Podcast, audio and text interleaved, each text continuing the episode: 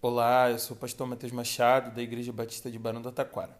E esse é o Chá Comigo, o nosso podcast da nova geração, onde a gente compartilha devocionais diárias todos os dias, às 11 horas da manhã.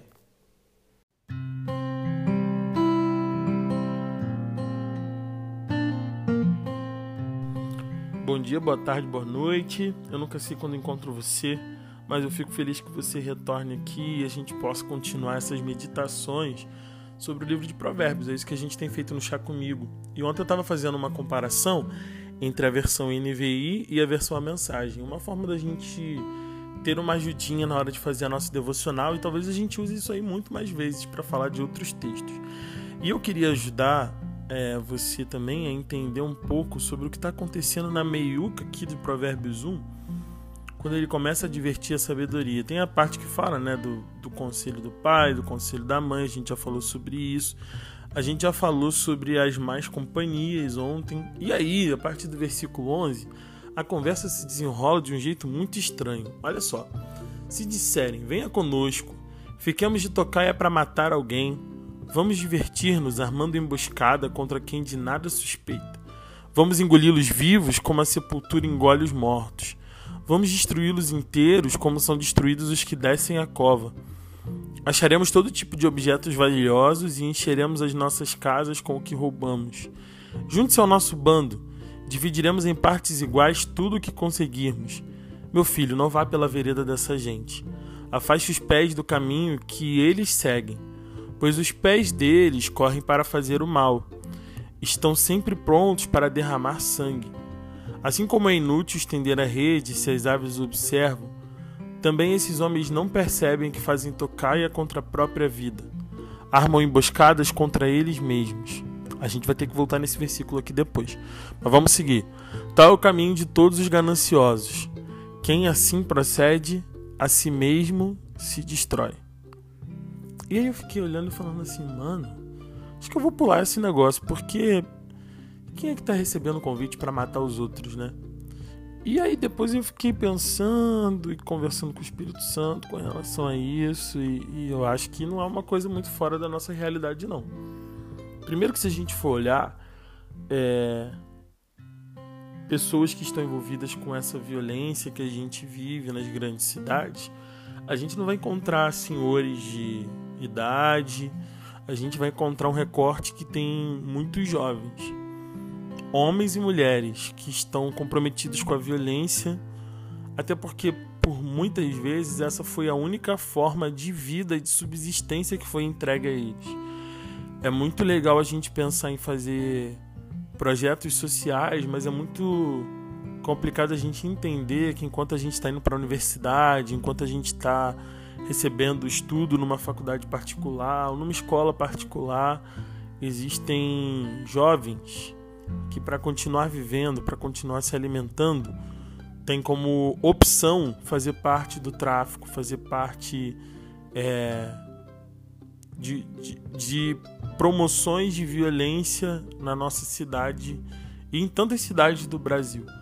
Muitos deles não estão lá porque querem, porque gostam, mas porque eles foi dada essa oportunidade, porque dentro de onde eles estão, dentro da comunidade onde eles vivem, isso faz sentido. E a gente precisa, como filhos de Deus, lutar e pensar num país onde isso não faça sentido.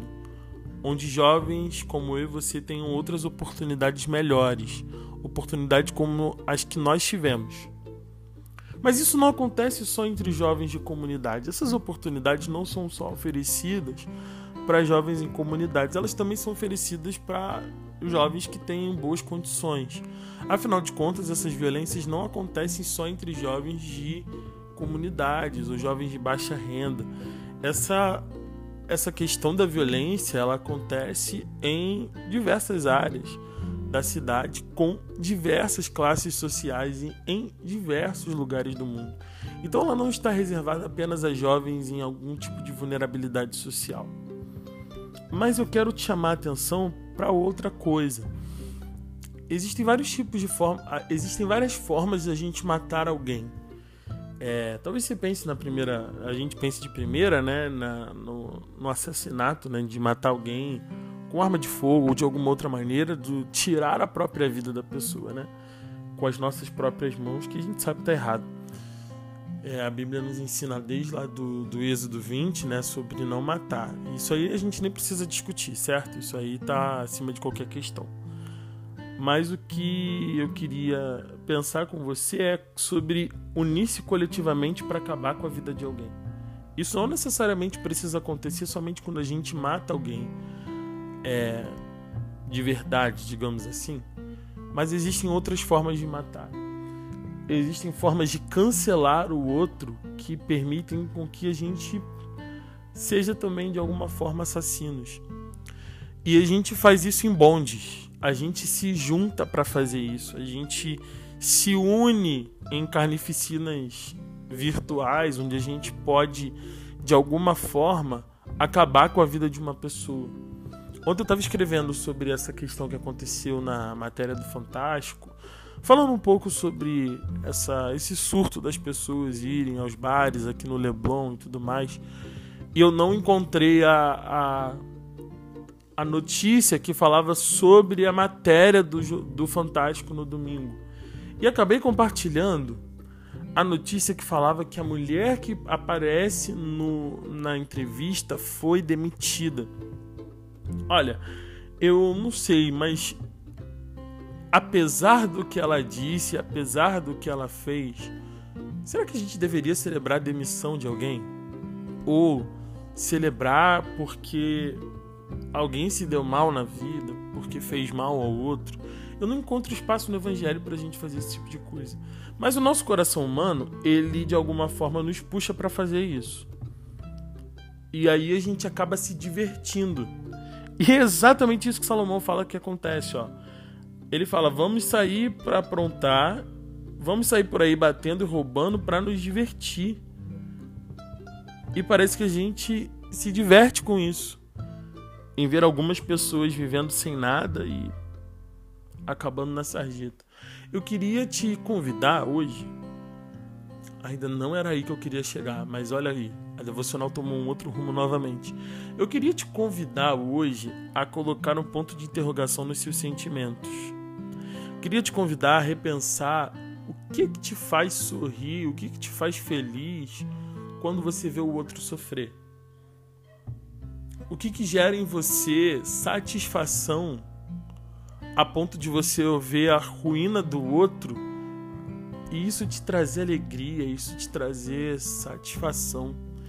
Queria te ajudar a repensar nisso e quero repensar isso também hoje. Quero colocar a cabeça no lugar, no travesseiro, não sei aonde, e pensar o que, que me faz sorrir quando, junto com outras pessoas, eu vejo a ruína de alguém. Vamos repensar nisso hoje? Já falei bastante. Até breve.